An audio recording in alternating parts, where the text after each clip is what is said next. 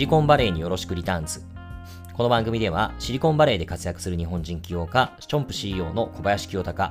エニープレイス CEO の内藤悟、そして日本でグロースキャピタルを運営する私、シニフィアンの朝倉祐介の3名が、主に北米のスタートアップに関するニュースについてお話をします。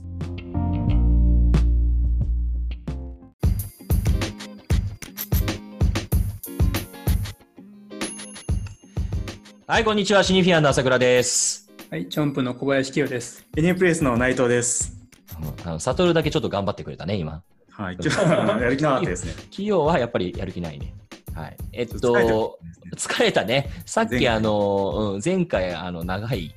話があったから疲れちゃったかなと思いますけど、はいえー、今回は、えー、なんだっけ、NFX だね。以前、あのセカンドタイム起業家あるあるについてお話をした NFX が、最近コロナに関するアンケートの結果を出してましたよと。なんか US の VC よくこういうのやるよね。なんかあの自分のポートフォリオとか、あのそういった時にファーストラウンドとかもよくやってる気がするし。まあ、こういったアンケート結果を出すっていうのをよくやってるかなと思うんですけど、まあ、コロナに関してスタートアップの人たちがどう思ってるかって話ですね。そうですね、今回 NFX が、えー、ファウンダーと VC ですね、どっちもアンケート VC か。はい、なるほどで。ファウンダーに関しては、シードステージからシリーズ A、えー、のステージのファウンダー451名で、VC は141社に聞いた、まあ、コロナに関する、えー、アンケートで、えー、6月に、えー、アンケートを実施されたものです。はい、で、まあ、ちょっとこう一つずつ見ていっていろいろとこうコメントしていけばと思うんですけど、はい、1つ目は、えーまあ、コロナからまあ米国経済がいつ頃こうふあの回復し始めるかみたいな部分があって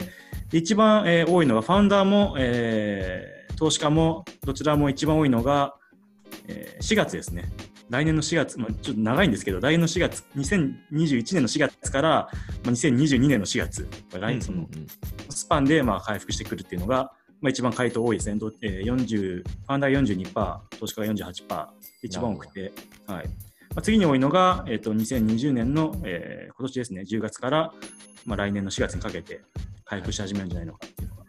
次いで多いですね。で、3番目に多いのが、もう2022年の4月以降うんうんうんうん形です、ね、まあ、全然わかんないよね、これ。まあ、直近のなんか、まあ、いろんな会社、まあ、特にまあネット系の、まあ、特にメメディアとか、まあ、広告とか見てると、大体5月がそこだったみたいな印象は持ってますけど、うん、直近に関して言うと。ただまあ、うん、じゃあ本格回復っていうと、まあ、まだまだ先なんだろうし、うん、なんとも言えないよね、これは。ね、あんまり当てっこしても仕方ない気もしますが。そうですね、わかんない部分多いですね。うん、なるほど。はい、で、えー、と次はですね、うん、えー、まあ、コロナの影響によって、えー、どれだけこうあの、まあ、会社のことをこう心配になっているかというで VC からしたらポートフォリオの会社のことをこうどんだけこう心配しているかって、まあ、なんかざっくりとしてるんですけど事業全般の話だと思うんですけど、はいはい、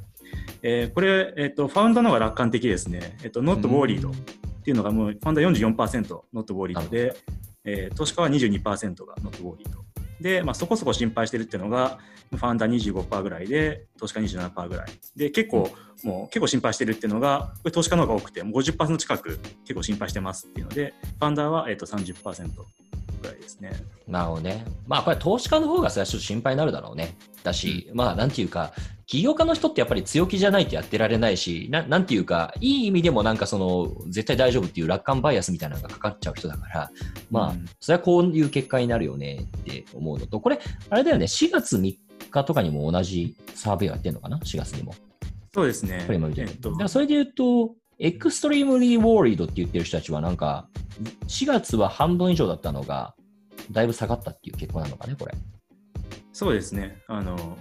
そうですね。前前回のと比べると、だいぶ下がってきてるってことだと。なるほど、なるほど。はい。でですね、あとは、うん、えー、ランウェイですね。どれぐらいランウェイが必要かと。この、うん、まあ、えーと、クライシスを乗り越えるのにどれぐらいランウェイが必要か。で、えーまあ、ファウンダーは、えー、10%いるのが0から、えー、6マンスが10%。うんうんで、えー、6から12ヶ月必要だっていうのがファウンダー24%。で、一番多いのが、まあ、12ヶ月から18ヶ月ですね。30%必要だって。うん、で、2番目に大きいのが、えー、28から24ヶ月必要だってファンダーが思ってるのが2番目に多いですけど、まあ、これは、うんはいまあ、投資家も一貫しあの一致してるんですけど、投資家も12か月から18か月が必要だっていうのが42%で、まあ、18から24、えー、か月必要だっていうのが、まあ、36%。うんうんうん。まあ、そんなもんでしょうね。うん、まあ、18か月もランウェイある会社って、まあ、普通であればなかなかないわけで、そこからまあコスト削減等々して、えー、結局そこまで持たせてるっていうのが実態だと思うんですけれども、まあ、普通にやってたらそんなないからね。うん、あとはまあ、今見えてることで言うと、日本に関して言うと、まあ、やっぱりその CVC というか、企業絡みのところは、まあ、ちょっと、やっぱりどうしても、うんまあ、表現難しいですけれども、まあ、うん、コロナ前と同じテンションではないなというふうに思いますが、独立系はまあ変わんないからね。うん、っていうところにおいて、まああのー、調達した額はやっぱりデプロイしなければいけないしっていうところにおいて言うと、うん、うん、まあそんな極端な感じでもないのかなっていうふうには見てて思いますけどね。ねあとまあ24か月以上のラーメンを調達できるスタートアップなんて限られてますしね。しろしようと思ってできるもんじゃないです。そう。24か月あのいやそのあの今後採用していくので あのあのちゃんと計画的に行くとそんな。になります。マーケにいやいやいやいや。いやそういう意味で言ったわけじゃなくてですねそのまあこれ長けりゃいいってもんでもないしさ、24ヶ月とかもあったらそもそもそんなに調達する必要なかったでしょとかさ、もうちょっと大リュージョン薄くていけたじゃないとか、なんだろうね、それなんか資金か、なんか調達した資金全然なんかちゃんと活用できてないんじゃないですかみたいな、うん、まあこういうめんどくさいことをね、我々みたいな投資家の人たちは 言い出しますけどね。キヨさんがニヤニヤして僕の方見てくるんですけど、大丈夫、ちゃんと、ちゃんと投資、あの事業に使っていくので。やっぱでも大体、まあ、18ヶ月って言われてますもんね、前後。うんうん、そうだね。一応あの今黙ってる間にあの、はい、クランチベースであの2020年の Q2 のあのシード、シえっと、アーリーステージ、レートステージの、うんうん、まあ、それぞれの、えー、投資件数とか投資額の傾向を見てたんで、ちょっとさまってみると、うんうんはい、えーと、シードステージは去年に比べて21%下がってますと。うんうん、まあ、件数も見ても、そうですね、3, まあ、あの3分の1までいかないけれども、まあ、あの4分の1ぐらいには件数が下がってて、まあえーと、昨年の Q2 が4200件あったのが、今回の Q2 は1800件。うんうん、結構下がってるなという感じですね。まあ、結構でも面白い、まあ、他のところの、えーとまあ、アーリーステージとか、レートステージも下がってはいるんですけど、まあ、後ろに行くほど影響度合いは少なくて、でまあ、レートステージはそんなに、まあ、あんまり変わってないが、まあ、少し下がったので、うんうん、でなるほど面白いのは、そのそれよりもさらにでかいテク、まあ、グロースのインベストメントのところは、あの件数が、えーと、57件、去年の Q2 が57件で、今年の Q2 が25件で半分になってるんですけど、うんうん、去年の Q2 が、えーと、2点、だから2.8ビリオンなんで、えっ、ー、と、どれぐらいだ ?2800 億だったのが、今は11.9ビリオン。だから投資件数、まあ、投資額は、なんでしょう、まあ、4倍ぐらいになってる。うん件数は半分だけど投資額は4倍になってて、なんで、まあ、ウィーナーテイクソールっていうか、集めるところはもう冬に備えてめっちゃ集めてるみたいな。はいはいはいはい。よく言う話だよね。そうお金を投資できる金額としては投資家は結構持ってるけれども、うん、まあ、投先が結構少なくなって、やっぱ強いところにお金が集まるっていう傾向が今、顕著になってるんじゃないかなというのが、このレポートから読み取れるところうん、あとは個別の事象だと、グロースのね、フェーズだと、US だともう結構な勢いでビジョンファンドとか影響してるはずでさ、うん、そこがやっぱり停滞したことで、まあこれコロナ関係なくやっぱり鈍ってるわけじゃないですか、彼らの場合は。うん、だからそれがどの程度のインパクトを今のね、集計に及ぼしてるのかなって気になりますけどね。うん、あと MA は減ってるね、やっぱり。MA は半分ぐらい。ああ、MA が減るのか。わかんないな、上場企業とかだったらなんかむしろ増えてもさ、良さそうなもんだし、絶対似合ってる人たちって、まあ、いっぱい今も僕も知る限り結構いますけれども、日本国内においては。うんうん、だけど、なんだろうね、だから未上場でちゃんと値がついてないから、マーケットの洗礼受けてなくって、結構あんまり弱気でそのタイミングで安く売りますっていう会社が少ないのかもしれないよね。でそれはさすがに出せねえわっていうか、まあ、相対的にだったら上場ものでよくないみたいになるっていうところはあるのかもしれない。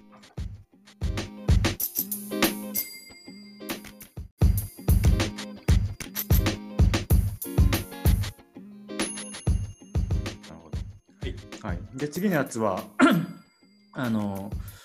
えーまあ、不景気によってどんだけ、えー、 founder、まあ、スタートアップが revenue の影響を受けたかみたいなのがあるんですけどこれ面白くて、えー、 no change revenue ってとこが、えー、46%結構多くてで revenue が下がったのが30%で revenue がむしろ上がったのが23%で意外とあれですね50%近くは、えー、変わってなくてで上がったのが23%、えー、下がったのが30%でまあうん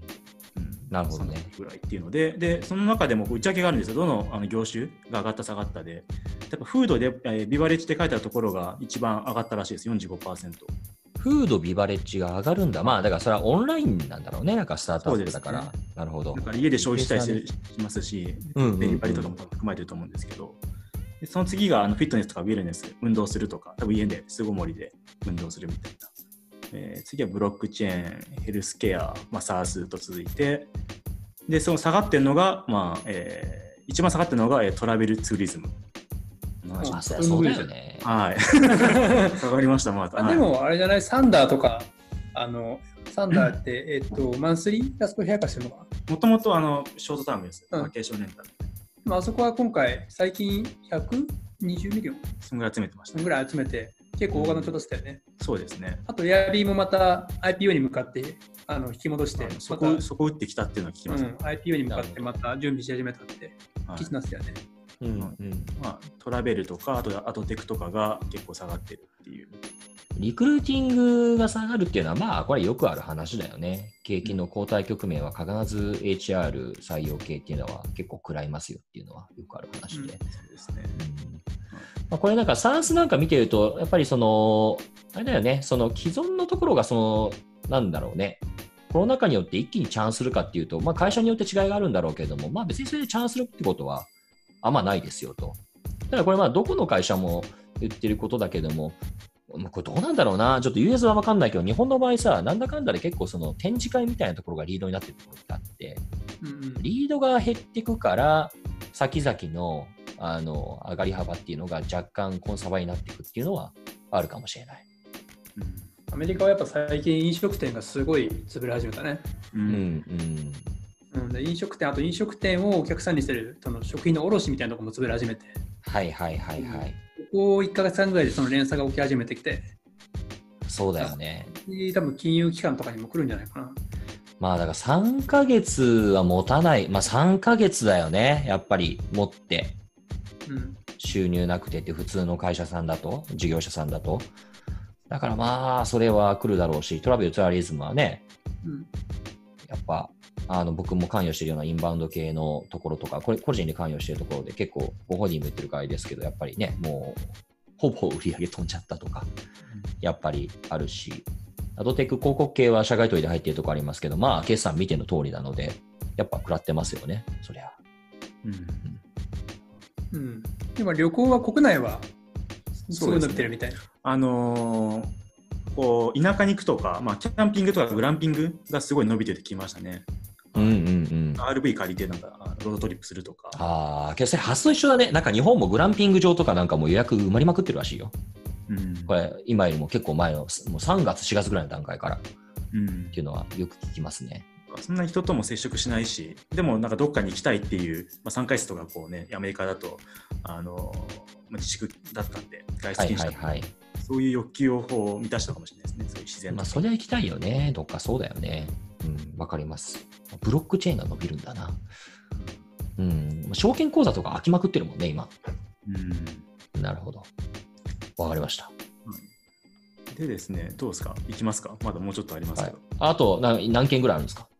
めちゃくちゃあるんで。こんなあるのか？分かった。じゃあ、もうポンポンポンポン行こう。はいまあ、それか、まあ、飽きてきたんだったら次とか。次は、あの、資金調達が、えー、パンデミックの影響によってどう変わったか、あの、計画が、はい、資金調達の計画が。はい、で、えー、47%の人たちが、えーまあ、早め早めたファンドレイズを、うんうん、ファンドレイズをしたっていうのと、26%の人たちが、えー、遅らした逆に。うん。ペイング、遅らしたというか、まあ、遅れてるとかもある、含まれる。まあ、そうだね。はい、で、えーまあ、同じなんです、26%の人たちが、えー、中止した、もう、ファンドレイズ自体を。はい、止まっちゃったってやつね。はい。っていうのは、えー、ありましたね。そういう。なるほど。どうでしょう。シャトルを早めたの？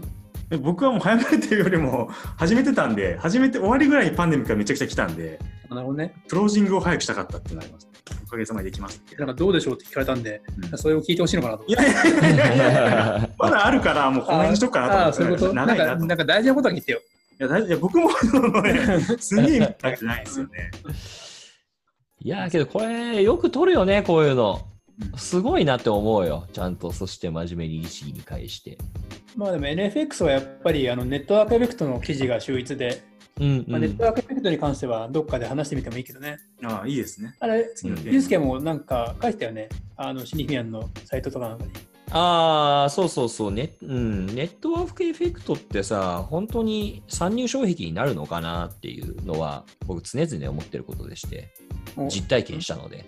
うん、確かに。まあ、それ面白いから、それはどっかで話してみてもいいかもね。OK、今度じゃあやろう。次回。はい。はいということで、今日はありがとうございました。はい、ありがとうございました。最後にあの元気のいい清の声を聞かせてください。リクエストが入りました。元気だけどね。はい、元気です、はい。元気だそうです。これ、これがマックス元気な清です。マックスちょっと前回長くて疲れちゃった。確かに。はい。はい、じゃあ、おしまい。